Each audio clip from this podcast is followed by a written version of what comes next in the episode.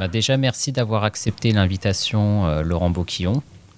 je vous en prie, c'est un, un, plaisir. La première question que je voulais vous poser, c'est qui est le fondateur de l'Olympique de Marseille et en quelle année ce club a été fondé?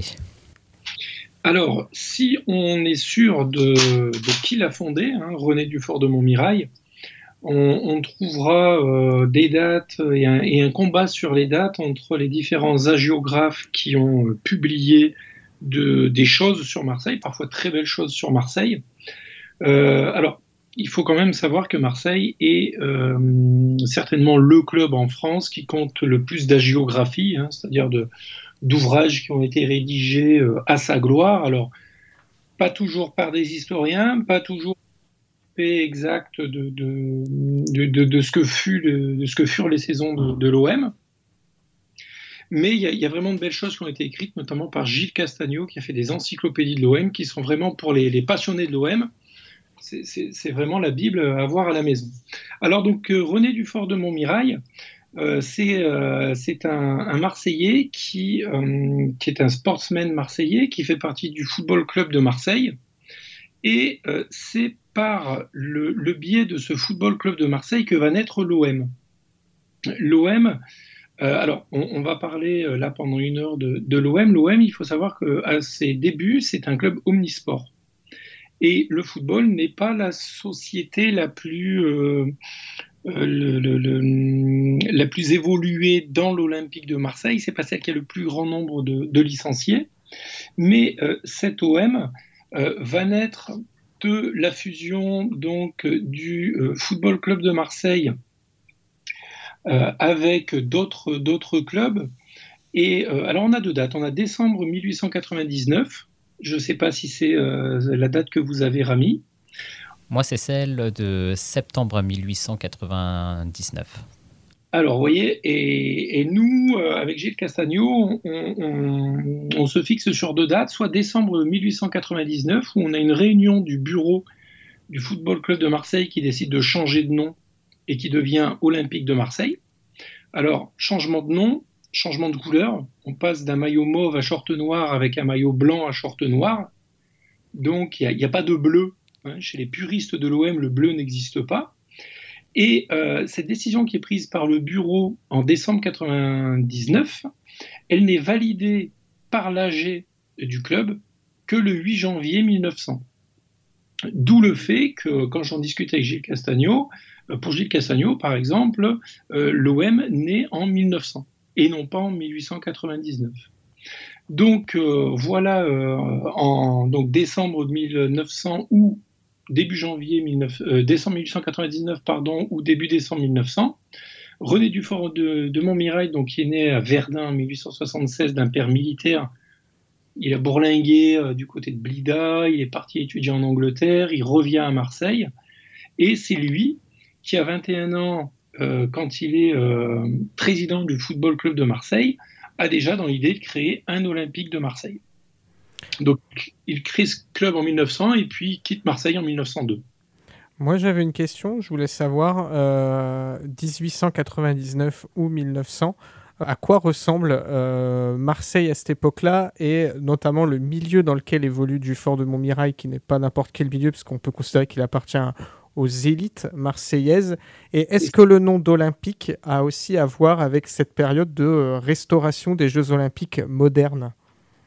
Alors, non, euh, pour le nom, hein, je, rebondis sur la dernière question. Sur le nom d'Olympique, euh, on remarque que les, premiers clubs créés en France subissent quand même une grosse influence anglaise. On a énormément de Racing Club, on a énormément d'Athletic Club. Au Havre. Au Havre, hein, par exemple. Euh, sur Paris, vous avez tous les Racing Club de Paris. et, donc, on a une, une une, une, descendance anglaise, si vous voulez, dans, dans la nomination de ces clubs qui va s'imposer encore jusqu'aux années 30. Donc d'où le terme d'olympique. Après, au niveau de, des populations qui composent euh, cette société, il est clair qu'on est dans un sport euh, notable. On est dans un sport, euh, un entre-soi, où on joue souvent entre, entre fils de notable, le football aussi vient de, l'Angleterre. Euh, souvent, il est repris dans les grandes écoles anglaises. Donc, les Français qui jouent au football sont souvent des Français assez aisés qui sont allés étudier en Angleterre et qui sont revenus d'Angleterre avec dans leur valise un ballon de foot euh, et, ils vont euh, développer le foot à leur retour dans, leur ville natale. Donc le club a été créé fin 1899, début 1900. Et qui est le, le premier président du club? Euh, Le premier président euh, de l'OM, ça va donc être euh, du Fort de Montmirail. Il est créateur et président. Il est alors, il est créateur, il est président, il est président de l'USFSA. L'USFSA, donc, je me, je me permets de, le rappeler, c'est l'union euh, qui va gérer l'ensemble des sports à l'époque. On n'a qu'une seule fédération, c'est USFSA, qui gère tous les sports en France. Donc on a euh, différents comités dans cette USFSA, un comité football, un comité rugby, un comité athlétisme. Et euh, c'est Dufort de Montmirail, qui est président de l'USFSA, qui est aussi le premier président de l'Olympique de Marseille avant de partir euh, pour des raisons professionnelles. Et alors celui qui va lui succéder, c'est un joueur qui permet de faire le lien, euh, si vous me permettez, avec le premier match de, football de l'OM. C'est euh, Arnold Bidleux, qui est un... Alors, pareil, hein, c'est un Marseillais qui est parti en Angleterre. Il a grandi en Angleterre, il a fait ses études. Et il revient d'Angleterre en étant un très bon joueur de cricket, un très bon joueur de rugby. Il serait, mais là c'est pareil, on n'en a pas les, preuves, euh, il serait le premier joueur à avoir introduit le drop en France. Il rentre au Havre où il joue au rugby au foot, puis à Paris, et il arrive à Marseille. Et euh, il devient donc le deuxième, alors, le président de, l'Olympique de Marseille après du Fort de Montmirail. Et Bidleux fait partie de la première équipe qui va jouer le premier match officiel euh, de l'OM en 1901. Euh, alors en 1900, pardon, ils vont être champions en 1901. Et ce premier match officiel, euh, c'est une victoire. Une victoire 1-0 contre l'Union sportive phocéenne, équipe qui avait battu l'OM 4 0 une semaine plus tôt en match amical. Alors, on a très peu de renseignements sur les compositions de, ces premières équipes, tout simplement parce que le football n'attire que euh, peu de monde, euh, peu de monde autour de stade, pas de journalistes, et puis euh, le football est un sport qui, n'est pas, on l'appelle pas le football d'ailleurs, on l'appelle le football association, et le football qui est le plus connu et le plus évoqué à l'époque, c'est le football rugby. Donc, euh, vous avez parlé euh, du premier match euh, officiel de l'Olympique de Marseille ainsi que la première victoire. Et comment arrive le logo de l'Olympique de Marseille? Est-ce que vous pouvez nous raconter la jeunesse de ce logo? Même chose. L'OM, c'est vraiment un club qui n'est pas un club simple. Son histoire récente le montre. Mais l'OM est un club pour lequel on a très peu d'archives. Il y a eu un archiviste, l'OM est un club qui se dote très vite d'un archiviste, qui est un ancien joueur, qui fait partie des, pionniers à Marseille, qui s'appelle André Gascard. Ce monsieur Gascard est, un archiviste de l'OM, donc il conserve tous les documents, et puis à sa mort, euh, le, patrimoine de l'Olympique de Marseille va être un peu euh, dispersé, un peu comme un trésor de guerre que tout le monde revendiquait, et puis on va perdre les documents officiels. Alors, euh, le logo 1899, euh, ça on en est quasiment tous sûrs et tous d'accord là-dessus.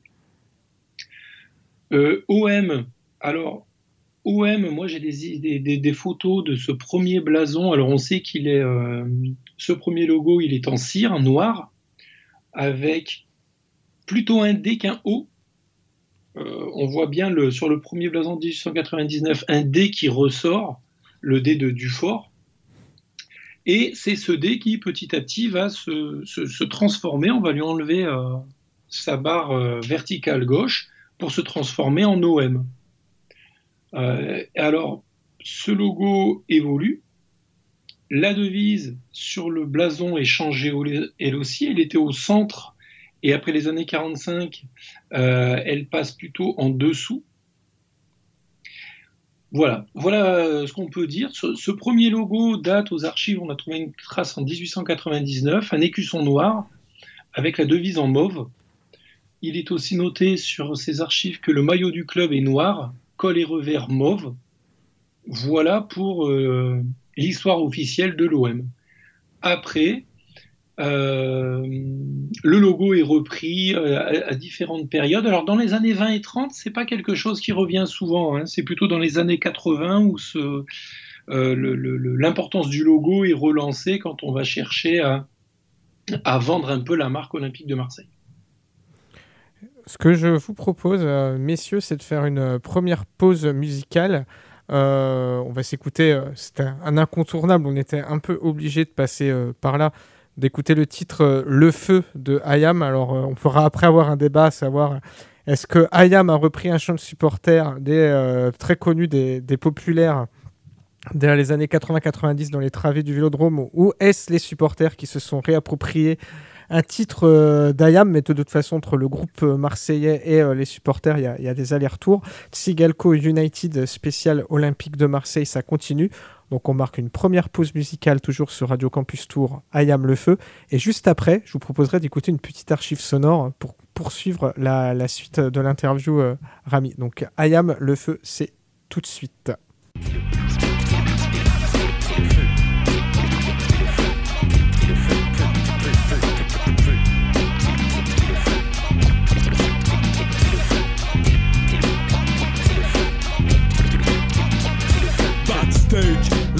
L'attention est à son comble, y'a que les mecs du groupe 7 le nombre debout Avec autant d'oppression sur le dos que le bathyscarpe de Gusto.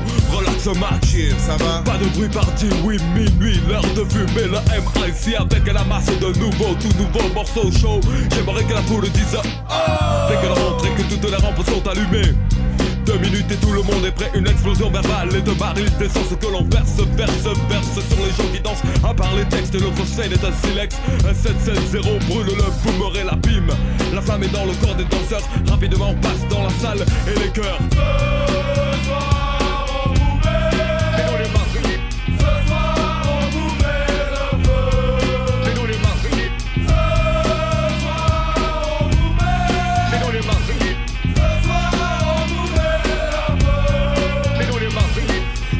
Pas arrivés là en un jour. Notre bagage n'a pas été fait en un tour. Demain, je m'en vais donc vous compter le parcours. Et croyez que le voyage ne sera pas court. Il y a beaucoup de morceaux composés que l'on a modifiés, de rimes calculées, de feuilles raturées et les heures passées à échantillonner sans savoir vraiment si cela marcherait. Et tous ces kilomètres que l'on s'est tapé, Moïse à côté de nous n'a fait que se promener. On partait le matin, tout pas, tout fait. On arrivait le soir avec un bâton et des caligas. Et cela s'est répété tant et tant de fois que les stations d'essence ont le sourire lèvres dès qu'elle nous voit pour aller faire un concert à l'autre bout de la France. On avait l'impression que c'était le temps des transhumances. Toutes ces randonnées dans un but précis, celui de monter sur scène, histoire de voir si la température augmente dans la foule peu à peu, afin que nous puissions y mettre quoi La fin.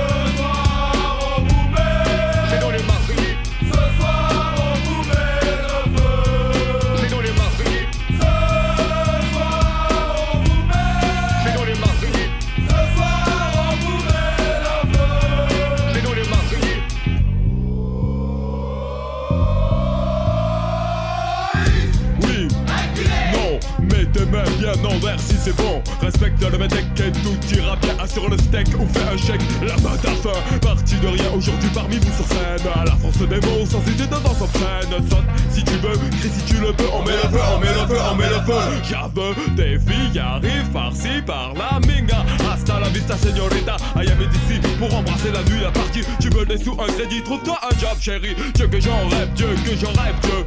Donne-moi la force de foutre les feux aux yeux des spectateurs et des spectatrices. Spectateur de cette voix destructrice Donne-moi la volonté pour ensuite écouter AM Et dans la place je vais signaler Que si tu sais que l'on vient en live dans ta ville Vite, tape le 18 Putain de fil de micro qui me casse les...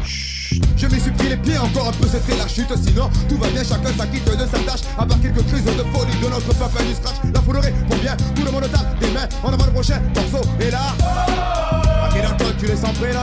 Ouais, je crois qu'il est sans. Vas-y, tu peux y aller. Hein. À ma droite, est-ce que vous êtes prêts pour la première vague À ma gauche, êtes-vous prêts à vous défoncer les cordes vocales Pas de problème, pas de problème, ça nous engraine, haha, ça va filer, c'est pas la peine le bordel, qu'on vous garantit pendant une heure ou deux. Ce soir, Ce soir, ce soir, on vous met le feu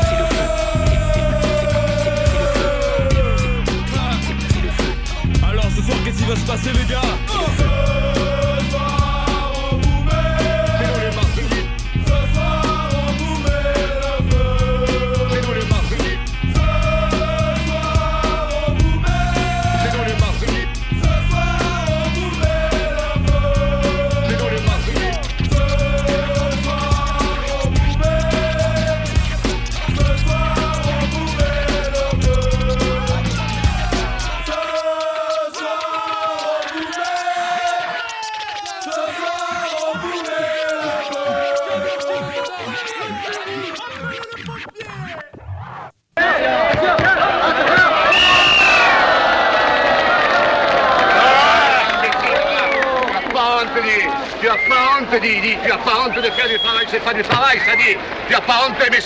100 000 francs bourre de voleur. Tu finiras en galère, tu entends, toi Ouais, c'est une feinte, tu vois pas que c'est une feinte Euh. Je l'ai laissé passer par stratégie. Euh, stratégie, Ah oui, par stratégie. te coucher, la gamate. Ah, que gamate, comment ça peut Fais-moi manquer devant le monde, là, ça ça fait joli, ça. C'est toi, T'as pas honte, Tu dis. peux, tu courir pour avoir un palais.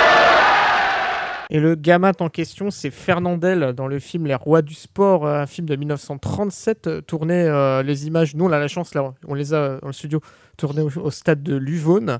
Euh, rare match, en tout cas tourné avec de tels moyens, d'un match de football d'avant-guerre, un match en l'occurrence de l'OM, puisque les joueurs se sont prêtés à l'exercice et on a même des euh, arrêts spectaculaires de Jaguaré, des Vasconcelos, le gardien brésilien de l'OM. On reprend le fil de notre émission dans la cité phocéenne. On est avec Ayam Le Feu et on parle de football et de l'Olympique de Marseille avec Rami ici avec moi en studio et avec euh, un peu plus loin Laurent Boquillon, euh, historien euh, fait tout un travail sur l'Olympique de Marseille et sur l'histoire du football à Marseille. On a fait dans cette première partie, on, a revu un peu la genèse, la naissance du club. Euh, Rami, je crois que tu as d'autres questions aussi à poser. Oui, j'ai d'autres questions à Laurent Boquillon. Euh, avant de jouer au stade Vélodrome en 1937 et de connaître les rénovations qu'on connaît tous, le club a évolué au stade de Luvone. Qu'est-ce que vous pouvez nous dire sur ce stade? Alors, euh, déjà, je peux malheureusement dire qu'il n'existe plus. Le- il a été euh, Détruit en racheté, 98. racheté il y a- Pardon? Détruit en 98. Voilà, hein, détruit pour laisser place à un complexe immobilier. Alors, euh, pour vous situer un peu, on est dans les quartiers sud de Marseille, où, l'immobilier atteint des sommes euh, assez intéressantes. On n'est pas loin du parc Borelli, donc le, le- le quartier est vraiment sympa. Donc forcément, ce petit, ce petit et vieux, vieux et vétuste stade ne pouvait pas, ne pouvait pas survivre face à la pression immobilière. Alors ce stade de euh, Luvone, c'est euh, le stade des Marseillais. On l'appelait. euh, les gens n'allaient pas, comme ils n'allaient pas au, comme ils vont pas au stade Vélodrome, ils vont au Vélodrome. Ils n'allaient pas au stade de Luvone, ils allaient à Luvone. Alors pourquoi Luvone? Ben, Parce que ce stade, euh, long, enfin, il était longé par la rivière Luvone, qui desservait Marseille en eau jusqu'à la mer. Et donc en 1901, l'OM louait un terrain à Saint-Menet, un autre quartier de Marseille, mais ce terrain était trop éloigné pour être vraiment pratique. Euh, il faut se remettre à l'époque, on avait peu de moyens de, transport. Alors il y avait déjà un tramway à Marseille, mais il n'allait pas jusqu'à Saint-Menet. En 1902, l'OM va louer euh, ce terrain donc de Luvone à la compagnie des Docks. Et euh, ce terrain donc, devient donc le, le- stade de Luvone avec un premier match qui est joué en 1904. Et pour la petite histoire, on place une corde autour des limites du terrain pour empêcher l'intrusion des spectateurs. Alors je vais essayer d'aller vite. En 1907, première tribune. 1911, on agrandit le terrain. Euh, 1920, le président Le Sen, qui était un entrepreneur parisien qui était descendu sur Marseille, achète deux autres parcelles de terrain et euh, l'OM devient locataire de ce stade contre un loyer modeste à cette famille Le Seine. Et puis ce stade, en, février 1921, il accueille la rencontre France-Italie. C'est la première fois que, que la sélection française franchit la, ligne imaginaire du, sud de la France. Et euh, c'est un, véritable, un véritable succès. Hein. Il ne faut pas oublier que, que dans ces années 20-30, euh, Marseille est quasiment considérée comme une ville italienne. En 1929, on, crée deux tribunes couvertes euh, pour le stade. en 1933, une nouvelle tribune de 120 mètres de long vient, être installée pour y loger 12 000 personnes. Et ce stade donc fait les belles heures de l'OM euh, jusqu'en 1937 et l'inauguration du stade Vélodrome.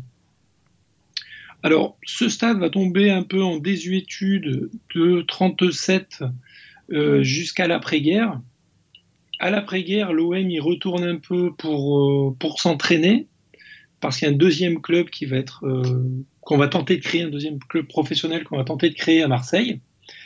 Et puis l'OM retourne jouer à, Luvonne en 65 sous euh, l'ère du président Leclerc, parce que euh, le président Leclerc, le nouveau président, euh, a des ambitions pour l'OM et il refuse de payer la redevance municipale pour l'utilisation du stade Vélodrome.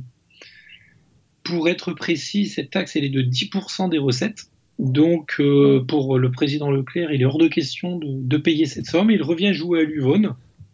L'OM va retourner à Luvonne le président va faire, le président euh, Leclerc va y faire euh, énormément de travaux sur sa fortune personnelle, des travaux qu'on estime à l'époque euh, quasiment infaisables. lui va les faire et il va réussir à refaire jouer donc l'OM dans son petit stade de Luvonne. Alors, grand intérêt de jouer à Luvonne, ben, vous avez les spectateurs qui sont quasiment sur la pelouse quand ils sont pas dans les buts. Et euh, avec la pression que les supporters vont mettre, ça va permettre à l'OM euh, de remonter euh, en D1 dès la saison suivante. Alors ce stade, il, a, il y a quelques anecdotes. En septembre 1965, lors d'un OM à Reims, c'est le, Grand Reims, hein, qui, joue en Coupe d'Europe. dit il y a trop de monde pour le stade, donc y des bousculades à l'entrée, les, portails vont être arrachés, et il y a des spectateurs qui finissent dans l'Uvonne. Euh, on a aussi énormément de ballons de cohut dans les années 30 euh, qui, frappent au, but lors des matchs et les ballons finissent dans l'Uvonne. Donc On va préciser Cohut, c'est un attaquant euh, des années 30 qui avait la réputation effectivement d'avoir une frappe de balle phénoménale et d'avoir plusieurs fois, alors une part de légende, on ne sait pas, mais on, raconte en tout cas qu'il a plusieurs fois déchiré les filets par ses frappes. Alors, il, aurait, hein, selon la légende marseillaise, il aurait même une fois euh, cassé une barre. Bon, après, il faut rappeler que les ballons à l'époque étaient euh, en vrai cuir. Euh, quand on frappe sourd dedans, ça, peut faire très mal. Hein, si on imagine ce, vieux ballon en cuir avec son lacet pour fermer, là, bien mouillé, ça, ça, devait faire mal à la barre et ça devait faire mal quand vous le preniez dans les fesses ou dans le visage en plein hiver. Je pense que ça devait laisser des souvenirs. Et quelles sont les relations que le club et la ville ont avec le bassin méditerranéen? Le, bon, la ville, la ville le, port de Marseille va faire l'actualité économique et le, bonheur économique de, de, la ville. Alors, avec le club, c'est euh, c'est pas aussi marqué que ça. Euh, moi, j'ai fait un gros travail sur les années 30 euh, pour essayer de... Parce qu'on dit souvent que le, club de Marseille, le club est à l'image de la ville. Et en fait, quand on, étudie un peu le, football à Marseille dans les années 30, mais si on le faisait aujourd'hui, ce sera encore pire, hein, on s'aperçoit que l'équipe reflète, dans sa composition, elle reflète peu la sociologie de Marseille. moi, je sais que pour les années qui me concernent, euh, à Marseille, on a énormément d'Arméniens, on a énormément d'Italiens dans les années 30, et euh, de Russes, de Suisses, et on n'a plus du tout euh, de, joueurs de ces nationalités-là qui portent le maillot marseillais. Hein, dans les années 30, l'OM a perçu que si elle veut être championne de France et qu'elle veut gagner des titres et des Coupes de France, il lui faut avoir les meilleurs joueurs. Les meilleurs joueurs, ben, ce sont les Parisiens, Ça va être encore quelques Anglais, mais plus beaucoup. Et on va surtout recruter en Europe, ce qu'on appelait à l'époque en Europe de l'Est. On va aller chercher des artistes, et on parlait de, de Cohut, par exemple. On, va aller chercher énormément de, joueurs d'Europe de l'Est. Une Europe de l'Est qui n'est pas du tout présente dans la, euh, dans la sociologie ou dans l'immigration qu'on peut trouver à Marseille dans les années 30. Par contre, je crois savoir que dans les années 30 et peut-être encore dans les années 50, on va à la faveur aussi, je crois, des relations des dirigeants de l'Olympique de Marseille qui fait du commerce avec l'Afrique du Nord. On va aller euh, du côté des championnats de foot euh, disputés à l'époque en Algérie française pour faire venir des joueurs, et je crois notamment des joueurs euh, alors aujourd'hui, on dirait euh, pied noir, mais euh, Algérie, français d'Algérie, mais d'ascendance espagnole, je crois. Alors, je pense à Alcazar, mais voilà, si vous me, tendez des perches comme ça, je ne vais plus m'arrêter. Hein. Bien sûr, il y a Pepito Alcazar. Alors, ce, cette personne qui va en, en Algérie surtout, et puis un peu au Maroc, un peu en Tunisie, c'est quelqu'un qui est très connu. Hein. c'est le, le, père de Jean-Pierre Elkabach. C'est Monsieur El Kabash Père qui, de par son business, euh, franchit souvent la Méditerranée. C'est lui qui va être euh, probablement l'un des premiers grands recruteurs de l'OM euh, sur le sol africain. Il va ramener, il va ramener Pepito El Cazar. Il, va ramener. alors, pareil, là, il y a, une, toute une question de, de, légitimité et puis de célébrité mais on, peut penser que c'est lui euh, qui est à l'origine de la venue de, de l'Arbi Ben Barek à Marseille. Alors on va peut-être aussi là encore faire un laïus. L'Arbi Ben Barek pour euh, les plus jeunes ou, ceux euh, les plus profanes peut-être. L'Arbi Ben Barek c'est un immense joueur de foot, pas seulement français mais au niveau même mondial des années 30 qui aura la particularité de poursuivre sa carrière après la Seconde Guerre mondiale. Donc on a une carrière qui s'étend sur presque 20 ans. C'est un joueur qui est d'origine marocaine et euh, Larbi Benbarek, il a joué à l'OM, il a joué à l'Atlético de Madrid et euh, c'est un des très rares joueurs que Pelé lui-même euh, citait quand on lui demandait quelle avait été son idole enfant. je sais que Pelé citait Larbi Benbarek qui a été un, joueur de foot fantastique, malheureusement décédé dans dans le plus grand euh, dénuement, mais euh, immense joueur de foot. Euh, c'est une sorte de Kylian Mbappé des années 30, quoi. C'est clair. Alors on peut voir des vidéos hein. sur l'INA, on peut voir, on, peut voir des vidéos de, Ben Barek, que ce soit sous le maillot marseillais, le maillot de l'équipe de France. et on voit qu'il faisait des choses. Alors c'est le football allait beaucoup moins vite à l'époque, mais lui allait déjà beaucoup plus vite que, ses contemporains. Et euh, il me semble que c'est Pelé qui avait dit si euh, moi je suis le roi du foot, alors Ben Barek en est le dieu. Toujours pour euh, continuer sur des personnages un peu illustres, on a cité El Kabash Père. Je crois que dans les années 20-30, il y a un joueur qui s'appelle Van Ruymbeck, et je crois qu'il est en famille avec un, un, avocat juriste euh, célèbre, magistrat euh, français Exactement. Alors, il n'y a pas en a pas qu'un hein, de Van Ruybeck. Ils sont toute une, euh, toute une famille à jouer dans, les, dans l'immédiate après-guerre.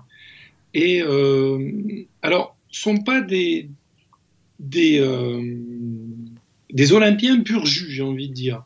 Parce qu'ils vont commencer leur carrière dans d'autres clubs de Marseille. Mais, euh, mais oui, il y, a, cette, euh, cette filiation avec le juge, le juge Van Ruynbeck.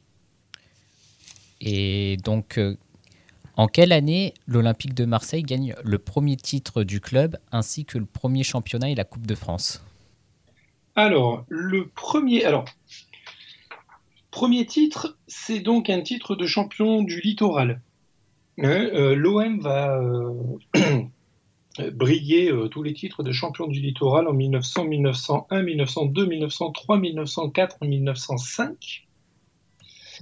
et puis après, l'OM va laisser, euh, enfin, va laisser, va se faire un peu euh, voler la vedette par le stade helvétique. Je ne sais pas si on aura le temps d'en parler un peu.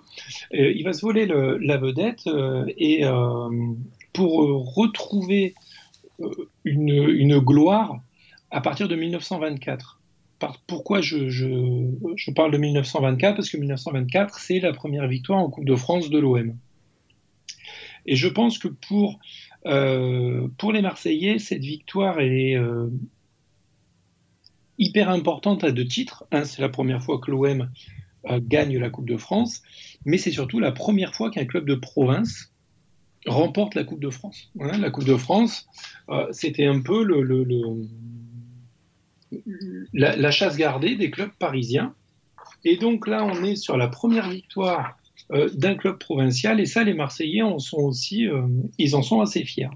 Alors, lors de cette saison, l'OM est troisième du championnat de division d'honneur, mais à l'intersaison, euh, les hommes de, les, les, dirigeants marseillais ont réussi à recruter Crut et Boyer, deux attaquants parisiens, qui vont euh, soi-disant être employé, après je vais expliquer mon soi-disant, soi-disant être employé par euh, Paul Le Seine, donc euh, comme courtier en grains, pour un salaire de 1100 euros par mois. Alors il faut savoir qu'un sous-lieutenant de police à l'époque, ça gagne à peu près 875-900 euros, et, un, enseignant un peu moins. Alors pourquoi je dis soi-disant employé? Parce que c'est l'époque de ce que l'on appelle dans le milieu du sport l'amateurisme marron. Hein, l'amateurisme marron, c'est-à-dire que les, joueurs étaient soi-disant amateurs par obligation. Hein. Je rappelle que le football en France ne devient professionnel qu'en 1932. Mais bon. Merci Peugeot, merci Sochaux. Voilà, hein, mais on n'est pas dupe sur le fait que euh, ça fait bien bien longtemps que des joueurs étaient, étaient appointés. On a des premières affaires de professionnalisme dès 1922. À, Lille, avec le président Joris en 1924, ça se passe pas bien du tout. À 7, ça se passe pas bien du tout non plus avec le président Bérou. Et euh, en 24-25, l'OM recrute aussi un entraîneur. Alors à l'époque, c'est quelque chose qui ne se fait quasiment pas. Euh, L'OM recrute un entraîneur qui s'appelle McLallan. Et euh, tout de suite, la, la, mayonnaise prend bien. Euh, l'équipe connaît des, premiers succès. L'OM sort Mulhouse en 16e de finale, puis Dieppe. Deux matchs contre le Stade français. Pourquoi deux matchs? Parce que premier match, un match nul. Donc il faut rejouer une, deuxième fois euh, à Lyon euh, pour battre le 3 2 le, Stade français.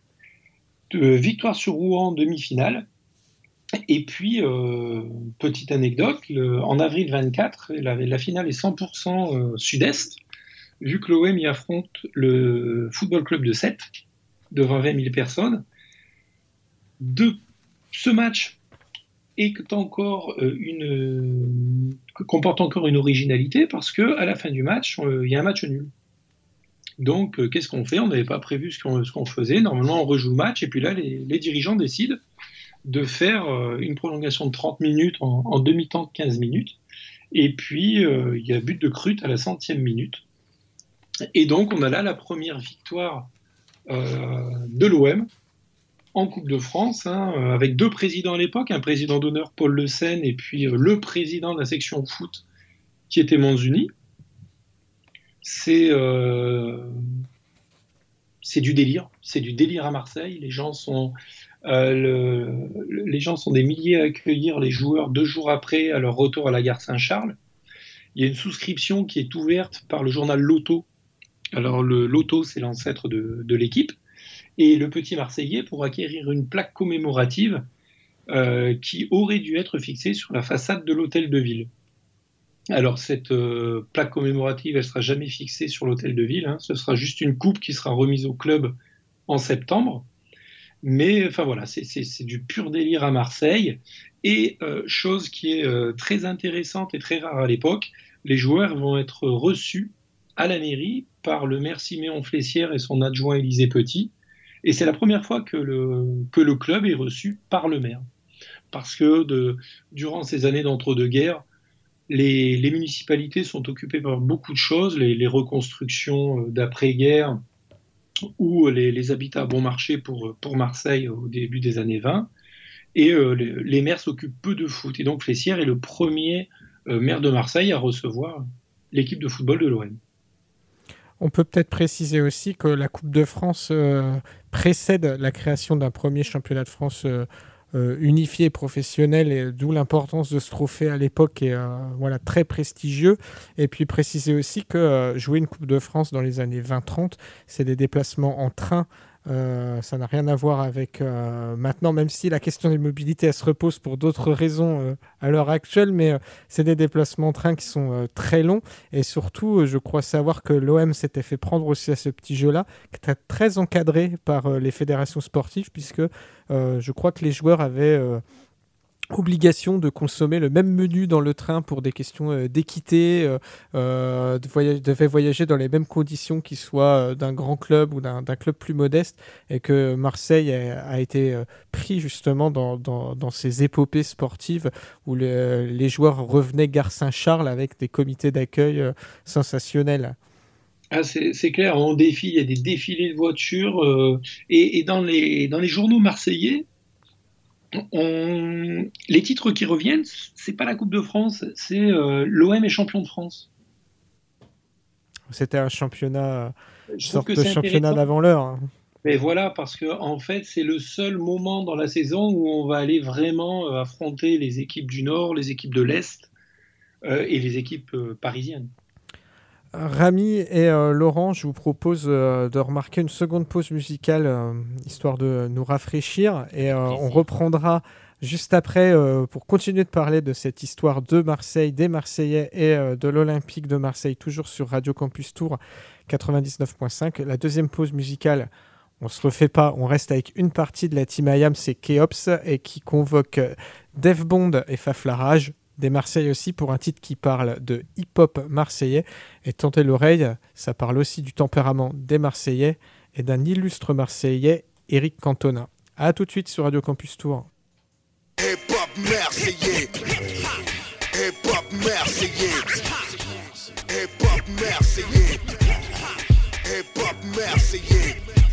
Tu le sais, mon hip-hop est comme ça, sec de Marseille impulsif comme Cantona. Si tu cherches après moi pour rien, j'écrirai sur toi comme un chien. Te descendre et en rime, un stylo. Dans chaque main, mon sang soit fond. J'ai bon fond, pourtant je suis à fond. Groupe par groupe, mec, sympa ou bidon, fils, je suis là. Et si je fais le corps dans le Mia, c'est pas pour qu'il ne te reste que ça sur moi. Écoute, ce que je fais voulu à choisir. Comporte un avis critique et objectif dessus, mais dès que ça vire, je flaire vite si on veut jouer. Je sens moi si tu fais que ça fiche, t'as coulé. Ni plus méfiant qu'avant, ni plus naïf non plus. Je sais vite à qui j'ai affaire, sans a priori ouvert. Je reste dur avec les mecs qui parlent trop. Qui parlent trop. Juste pour être clair et réglo, s'il faut.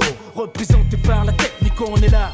Avec le son, swing ou pas un truc qui est sûr, on traîne pas. Depuis cinq couples d'années en duo. Solo aujourd'hui, hip hop marseillais pour la vie.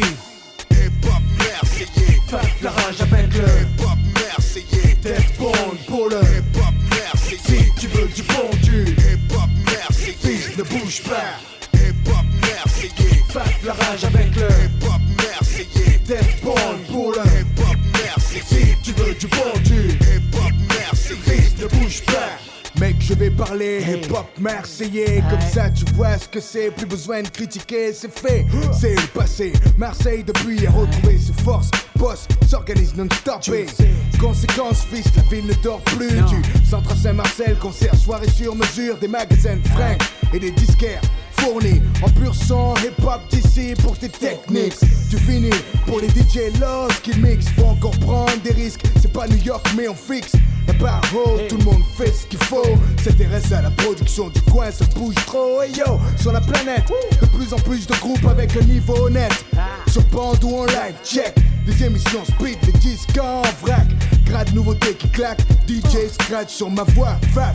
La rage, mage, membre, leg, représente sa famille, sa ville, son rang, mec. Tu le sais, toujours bien ce que je fais. Un gage de qualité, hip hop marseillais. Hip hop marseillais.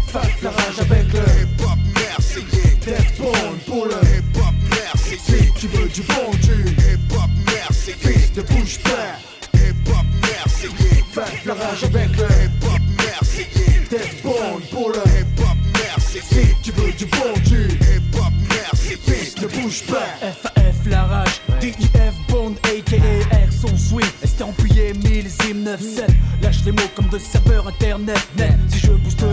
C'est pour une histoire ou l'ego. Je suis pas né dans la rue, pas dans le superflu non plus. Quand tu que je ne vis pas, c'est exclu. Comme un steak cru saignant, je devais durcir, on me chauffe pesant au travers du mic. Dans ta vie comme une voix off, bof, complète, c'est pas ça. Les potes m'ont permis que toi, pas le club met du coulé, y'a le soleil de fada s'ennuie. Les nanas cherchent la caillasse, peu importe d'où elle vient. Le skate plonge, mais c'est vrai, demain c'est loin. J'ai jamais choisi mes relations, j'ai pris ce que j'ai croisé pour seule sélection. La simplicité en premier, je peux être ami avec tout le monde, creveur inclus. Je peux venir de n'importe où, mais jamais trahir la rue. Pour l'équilibre spécifié dans les textes, tous les jours se remettre en place. Passer du temps, la vérité en face. Choisir des instrus taillés dans la masse, par respect, rester vrai. Je Dieu hip-hop marseillais. Ouais, pour IM. la Ah, family. Le troisième œil, fils. Ah, ah, Le Freeman. Sad Kiff, kiff. À la Cosca. Kanto Production. Et le côté obscur. Uptown. Oui, prodige la. Squad. Ah, Don't slip. System Mickey. Et y a encore trop de groupes, trop de monde qui représente Ah, ah. Trop de pression. sais. Hip-hop marseillais. À tous ses membres actifs, tu le sais. Ah. Et Blondin. Et Blondin. Et Blondin. Et de retour sur Radio retour. Campus Tour 99.5. C'est Seb pour la suite de ce Tsigalco United spécial où je suis accompagné de Rami, ça va? Ça va très bien et toi? Et de Laurent Boquillon, chercheur euh, re- des recherches historiques sur Marseille et le football, et donc inévitablement l'Olympique de Marseille. On a bien avancé, on a parlé euh, de la genèse euh, de, de- de ce club, on a parlé ensuite euh, de ses premiers succès, de ses, euh, de ses euh, premiers exploits en Coupe de France, du stade de, le, du stade de, de Luvonne. Et euh, Rami, tu, tu souhaitais continuer et poursuivre notre chemin avec l'OM. Exactement. Alors comment le club ainsi que la ville de Marseille ont traversé les événements historiques marquants du XXe siècle, tels que les deux guerres mondiales, le génocide arménien, la guerre froide, puis l'Euro 84 et la Coupe du Monde 1998 Vaste programme. Alors, euh, pour la Première Guerre mondiale, c'est assez facile. Euh, je ne vais pas dire que la ville vit très bien la, la Première Guerre mondiale, mais en tout cas, la ville n'est pas euh, touchée dans, ses, euh, de- de- de- dans, son être. hein. D'accord, les combats ont lieu au nord, donc la ville reste en dehors des bombardements. Alors, pour le football, c'est euh, différent parce que si on continue de jouer au football durant toute la guerre, euh, durant toute la Première Guerre mondiale, le- les hommes sont mobilisés au front. Donc, très souvent, les, euh, je dirais pas les vedettes, le terme serait un peu, un peu trop fort, mais le- les bons joueurs sont partis et on fait jouer les plus jeunes, ce qui posera d'ailleurs un problème quand en 1919 on va démobiliser euh, euh, les, anciens qui vont revenir. Il y aura un problème pour ces anciens à reprendre leur place à l'intérieur des clubs. Alors pendant cette Première Guerre mondiale, l'OM remporte le championnat en 1914, enfin le championnat 1914-1915. Par contre, on sait que en août 1915, la section OM, pas seulement la section foot, hein, mais la section OM a perdu déjà euh, 11 sportifs, dont euh, Gilly, qui est un footballeur, et un rugbyman. Donc l'OM va perdre des, des sportifs. Pendant cette Première Guerre mondiale, on va beaucoup jouer au football à Marseille, notamment aussi contre les, navires anglais qui stationnent au port. Euh, il va y avoir la création en 1917 d'un tournoi marseillais qui sera limité euh, aux 17 ans. Il fallait pas avoir plus de 17 ans, mais dans la presse, ça ne plaît pas du tout parce que ben, ces, jeunes joueurs ne sont pas assez euh, expérimentés le spectacle est de, très euh, faible qualité. En 1916-1917, l'OM remporte aussi la Coupe de guerre en battant en finale le camp Musso. Alors le camp Musso, c'était une équipe qui était formée de, soldats anglais qui étaient un peu en, permission, qui étaient en relâche. Et euh, malgré cette période de- d'accalmie à Marseille, euh, lors du dernier match entre l'OM et le camp on a deux grosses bagarres qui éclatent, qui éclatent, euh, qui éclatent pendant le match, qui ne donnent pas une image euh, très fair-play de ce que pouvaient être les, premières rencontres de foot à Marseille.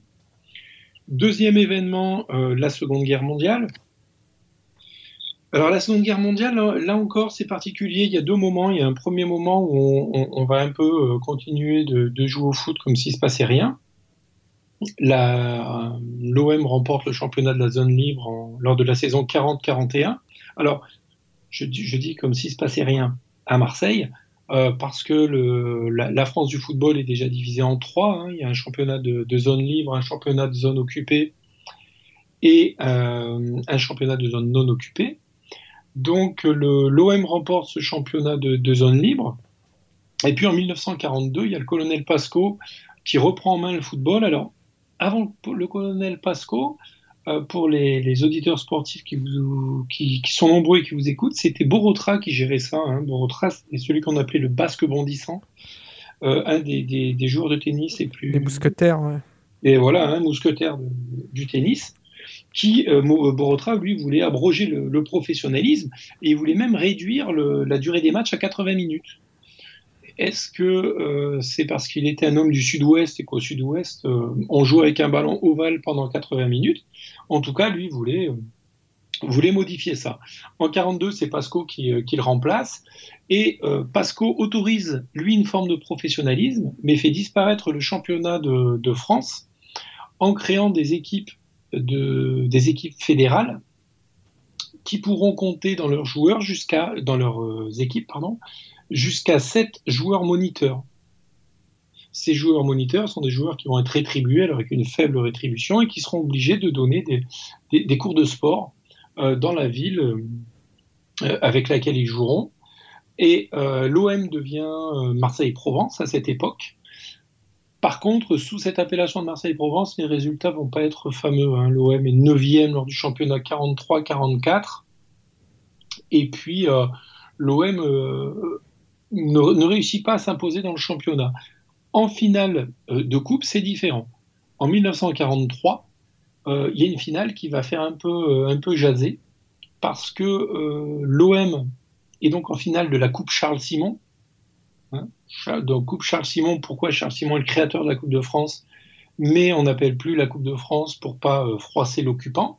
Donc lors de cette finale, la Coupe de France contre Bordeaux, euh, le premier match, c'est un match nul, donc le match est à rejouer. Mais l'OM va porter plainte contre un joueur bordelais qui s'appelle Neumer. Euh, le comité fédéral donne euh, victoire à l'OM sur tapis vert.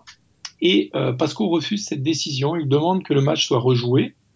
Alors vous imaginez la joie des Marseillais de devoir remonter pour rejouer ce match. Et puis les Marseillais vont gagner 4 à 0 le, le deuxième match. Aznar, qui est le, buteur marseillais Manuel Aznar, le buteur marseillais de, l'époque, aurait même troué les filets euh, dans ce match. Et donc c'est en 1943 que l'OM remporte sa sixième Coupe de France en, euh, en ces temps un peu troubles. Durant la, guerre froide, dans le football, on n'a pas beaucoup d'impact. Hein. le, football en France se poursuit. Alors il y aura des, euh, échos de, cette guerre froide dans les Coupes d'Europe, mais dans le championnat de France, en ce qui concerne l'OM, euh, ça, ne nous touche pas beaucoup. L'Euro 84, alors moi l'Euro 84, euh, pour moi il est important parce que c'est la fin du Vélodrome. C'est la fin du Vélodrome avec, pour ceux euh, qui, qui, sont plus, plus jeunes à toute cette époque où les stades étaient oui, entourés d'une vraie piste de vélodrome et euh, on a encore des stades aujourd'hui qui portent cette appellation mais qu'il n'y a plus de piste, il n'y a plus de pistard, il n'y a plus de vélo autour. Voilà, hein. donc alors en 84, les derniers vestiges du vélodrome disparaissent. Ils avaient été déjà un peu, euh, un, peu démolis dans les années 70 quand il avait fallu agrandir les tribunes. Mais c'est pour la préparation de l'Euro 84 euh, à Marseille que les, derniers vestiges de, cette piste créée euh, en 1937 euh, disparaissent à jamais. Et voilà, voilà on appelle l'orange vélodrome le vélodrome, alors que plus aucune trace de, de ce passé. Donc voilà, l'Euro 84 avec un match épique en, demi-finale. France-Portugal. Pardon? Le France-Portugal. Le France-Portugal, hein, tout à fait. Et puis, euh, de nouveau, euh, l'accueil d'une grande manifestation en 98 avec, le, France avec la Coupe du Monde, une euh, nouvelle adaptation du stade hein, qui correspond plus ou moins à ce qu'on a aujourd'hui sans le toit. en 98, une histoire qui n'est pas forcément joyeuse, j'en avais un peu discuté euh, euh, il n'y a, pas très longtemps avec des, bagarres, hein, des bagarres lors d'un Angleterre-Tunisie qui vont un peu ternir l'image du football et, et l'image de la ville, et qui vont laisser quelques traces dans le, dans le paysage local. Et, euh, et alors moi, je, je finirai avec l'histoire, si vous me permettez. Bien sûr. Euh, avec le Covid, parce que pour moi, le, vélodrome, il a désormais un lien avec, euh, avec la pandémie, parce que je ne sais pas s'il y a beaucoup de, de, de, de, stades en France qui deviennent des vaccinodromes. Je ne pense pas. Et euh, à Marseille, on va vacciner des gens dans le stade vélodrome. Donc, euh, je, je, pense que ça fait aussi partie de, de l'histoire actuelle et de l'identité de, ce stade au cœur de la ville. Alors, euh, ce stade, il est euh, aussi à l'origine d'une polémique en 2020, d'une polémique euh, purement politicienne entre Benoît Payan et puis Martine Vassal. Alors pour les, noms marseillais, Benoît Payan, c'est à l'époque il est président du groupe PS, du conseil municipal. Aujourd'hui, il est maire. Et puis Martine Vassal, qui est la présidente LR de la métropole ex-Marseille. Euh, et euh, Benoît Payan évoque, lors du conseil municipal du 27 juillet 2020, il évoque la possibilité de vendre euh, le stade à l'OM. Donc ça passe assez facilement dans un premier temps. Et puis en octobre, il y a Martine Vassal qui va se servir de cette polémique autour du stade pour dire que, euh, le, stade Vélodrome, c'est un lieu symbolique euh, de Marseille, c'est un lieu symbolique dans la vie des Marseillais. C'est un stade qui fait partie du, patrimoine marseillais, que selon elle, ce serait une, hérésie que la ville vende, le stade. Voilà, donc le, stade a traversé ces, euh, dernières décennies ou ce dernier siècle avec quand même pas mal d'agitation. Peut-être un point à rappeler aussi euh, très particulier sur ce stade Vélodrome, c'est qu'aujourd'hui il fait partie des rares stades, en tout cas sur les équipes de Ligue 1 en France, euh, puis on peut même élargir finalement au reste de l'Europe, à être encore euh, relativement en centre-ville. C'est-à-dire qu'à l'époque où on construit des, des, centres commerciaux, plus que des stades d'ailleurs, en périphérie des villes, le stade Vélodrome fait partie de ces lieux de pratique sportive qui rassemble des supporters et qui rassemble en fait des Marseillais, qui est encore euh, en ville. Et ça, ça a peut-être aussi son importance dans ce que renvoie euh, ce club en termes d'ambiance, parce qu'on parle souvent de Marseille comme de la meilleure ambiance en France et euh, parmi les meilleures ambiances euh, en Europe. Alors, j'ai parlé tout à l'heure du président Marcel Leclerc. Euh, quand Marcel Leclerc est, est donc président de l'OM dans les années 65, 60, de 65 à 72, 73, euh, donc il retourne au stade de et il menace la mairie de, quitter Marseille. Il menace la, mairie de quitter Marseille avec l'OM et euh, d'aller jouer à Berlétan. Alors Berlétan, c'est une trentaine de kilomètres de Marseille, hein, c'est pas très loin de l'aéroport de, l'aéroport de Marignane.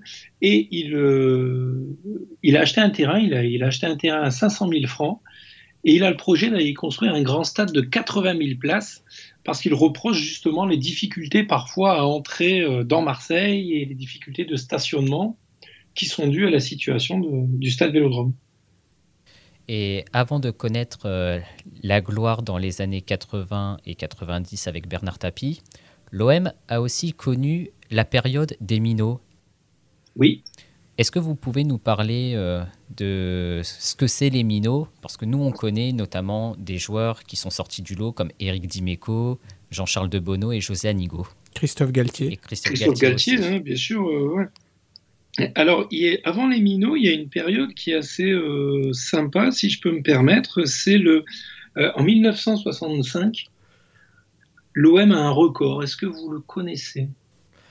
Euh, alors je sais de mémoire qu'il y a eu une période euh, extrêmement sombre dans ces années-là où le club est au bord de la faillite. Donc si c'est un record, c'est un, re ouais. un, record euh, qui doit plutôt être dans le négatif que dans le positif. Exactement. Donc ça, ça doit être d'endettement de, ou de défaite et de, de mauvais résultats. C'est un record de spectateurs. Ah oui, j'ai entendu parler de cette rencontre qui s'est jouée, je ne sais plus contre qui, devant euh, 15 ou 16 spectateurs. Euh. Alors, il y en avait un peu plus. Là, vous êtes méchant. Il y en avait 434. C'était devant Forbach. Et euh, quand on en discute avec les anciens Marseillais, si vous interrogez 1000 anciens Marseillais, Les Ils y étaient tous. les, les 1000 vont vous dire, j'étais au match. Et, euh, mais il n'y avait que 434, 434 spectateurs. Quoi. Ça, a été, enfin, ça reste dans l'histoire de, de l'OM le, le, le, point noir de, de, cette histoire, ce match contre, contre Forbach. Alors, les minots, on en a reparlé il n'y a pas très longtemps. Alors, euh, je pense que Rami sera plus euh, précis que moi. Quand l'OM était remonté jouer euh, ah, un match à Paris. À, Paris. À Paris, hein, voilà. Et euh, ça montre un peu le, j'allais dire le mal olympien, c'est-à-dire cette capacité à aller très haut, et puis en même temps cette capacité à tomber euh, parfois dans des abîmes euh, colossaux. À l'époque, on est, on est euh, dans les années 80, hein, c'est Svenka et Bosquier qui, qui, qui, étaient à la tête. Et puis, ça se passe pas bien. Et là, on, on est un peu dans le, je ne vais pas dire dans le grand n'importe quoi, mais on ne sait plus trop où on va. Hein, on ne sait plus trop où on va.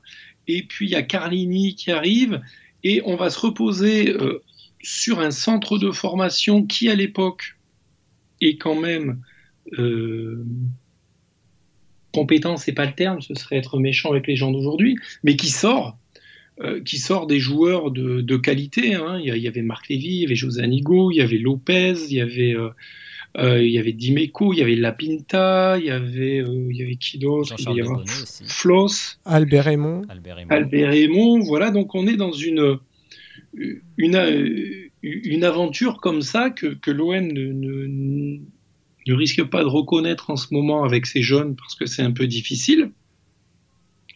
Et euh, cette époque, elle va être fédératrice aussi pour reconquérir le public et puis pour, euh, bah, pour flatter un peu l'orgueil marseillais.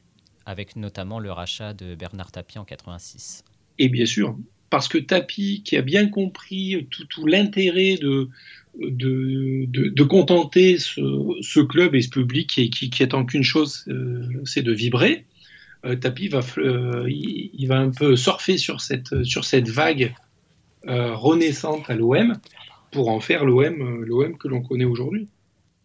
Justement, on parle de Bernard Tapie. Euh, on va pas faire euh, non plus une émission, parce qu'on pourrait faire une émission de deux heures hein, sur l'air Tapie. on parle de Tapie, on a parlé d'Abîme. Est-ce que c'est pas aussi ça une spécificité marseillaise, cette capacité à aller très haut pour retomber très très vite parce que Marseille gagne la Coupe d'Europe en 93 et l'affaire MVA elle éclate dans la même semaine. Hein. Donc euh, on, tutoie les sommets et rapidement on se casse la figure. Mais à paradoxalement euh, générer de la passion autour comme ça de, de sortes d'épopées maudites et euh, surtout de, de, personnes extraordinaires au sens premier du terme, c'est-à-dire qui, sortent de l'ordinaire. On parle de tapis, mais on pourrait parler aussi de Marcelo Bielsa, euh, on pourrait parler d'Eric Cantona, enfin de personnes qui ont joué ou qui ont entraîné ou dirigé le club, qui ont fait de très belles choses, mais qui sont aussi partis des fois avec fracas ou dans des affres pas possibles mais de la passion que ça génère. Parce que j'en suis euh, quasi persuadé, hein. si on fait un sondage auprès des supporters marseillais, l'entraîneur qu'on a préféré ces dernières années, c'est Eric Guéretz ou euh, c'est Marcelo Bielsa, et c'est beaucoup moins Didier Deschamps. Euh, c'est marseillais, ça j'ai un curriculum vitae particulier. Moi, je suis un Lensois. Hein. Moi, je suis un Lensois émigré dans le Sud et qui m'intéresse à l'OM. Et, et, moi, mon côté Lensois, me pose de, par mon côté soi, j'ai des difficultés avec le mythe Bielsa. Mais comme vous dites, je, pense que c'est euh, cette ferveur euh, euh, méridionale qui me manque.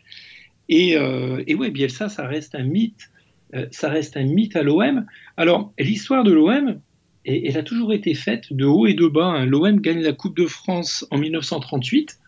Et puis quelques années après, le, club s'englue dans une histoire de fausse réforme où le club a payé les, réformes de deux joueurs, euh, Bastien et Ben Boili.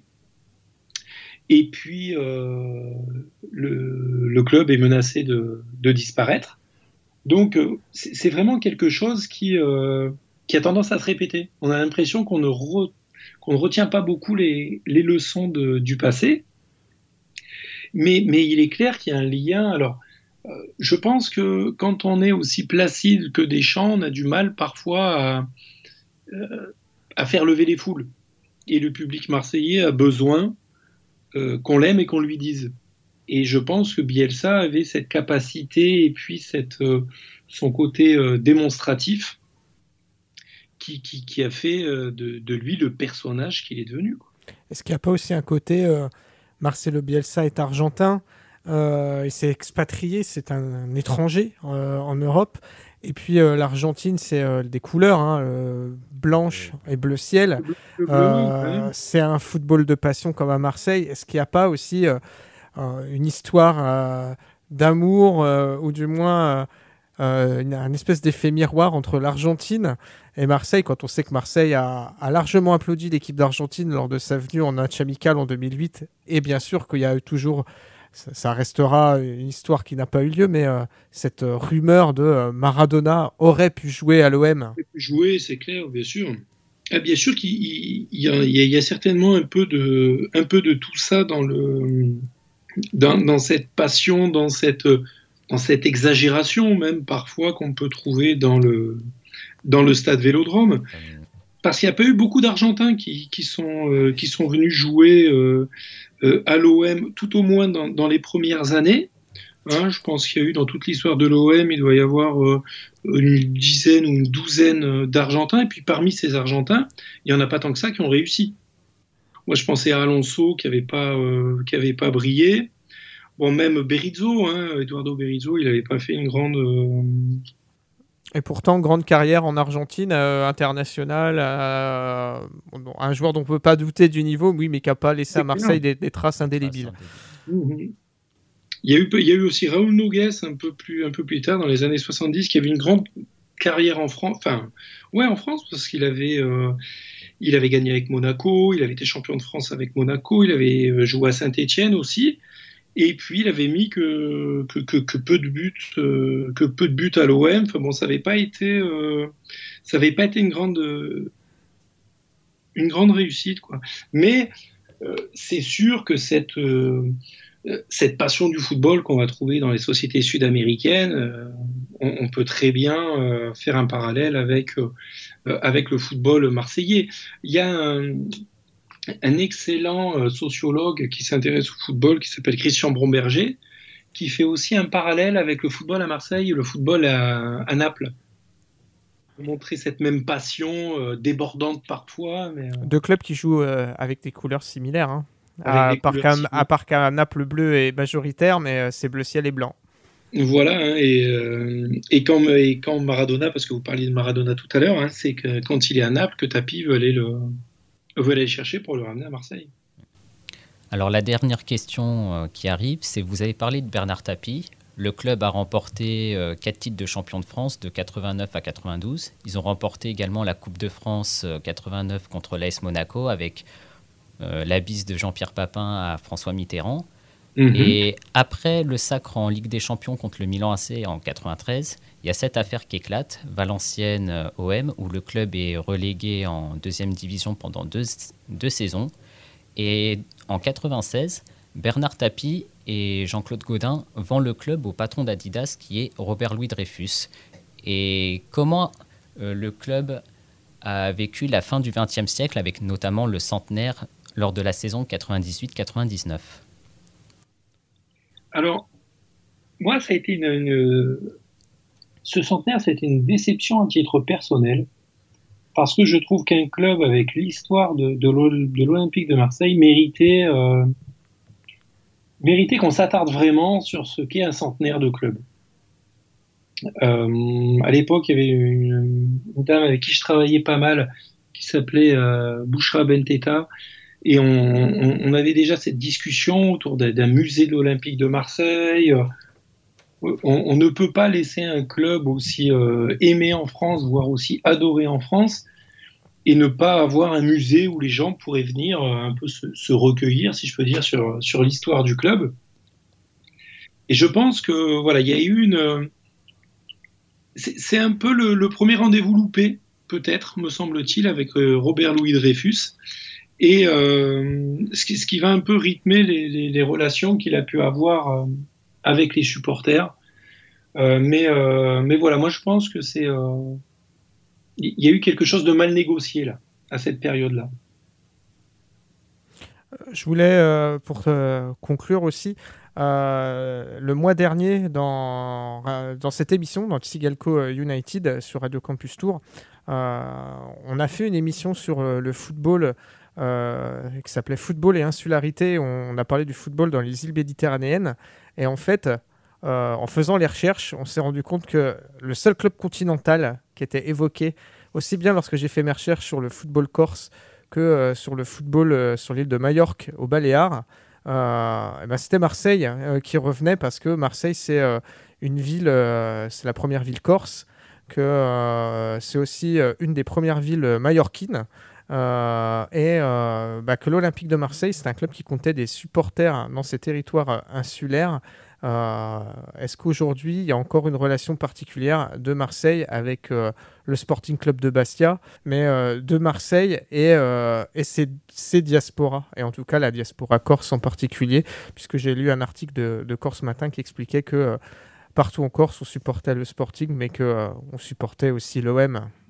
Alors moi je pense que ce lien il est, euh, il est créé, on en a souvent discuté avec Didier Ré, je pense que vous avez été en contact avec ah, lui. C'est le euh. livre de Didier qui m'a servi de, livre de chevet pendant quelques semaines le temps de préparer l'émission.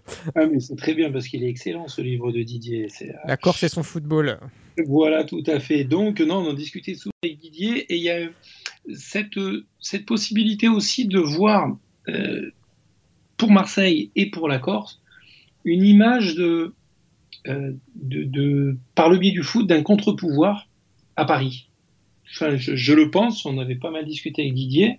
J'avais d'ailleurs rédigé un article sur la victimisation du président Leclerc dans les années 60-70. Et je pense que les, Corses, comme les Marseillais, se retrouvent dans cette euh, volonté de s'opposer au, pouvoir parisien. Et donc, euh, en tant que victime du, même pouvoir, on a tendance à se regrouper. Et euh, bon, en plus, on a aussi à, Marseille une forte euh, diaspora corse avec des, euh, avec des quartiers qui, sont, qui sont des quartiers corses. Quoi, hein. Donc, il y, a forcément, oui, un, lien, un lien entre, encore aujourd'hui, entre la Corse et puis, et puis la ville de Marseille.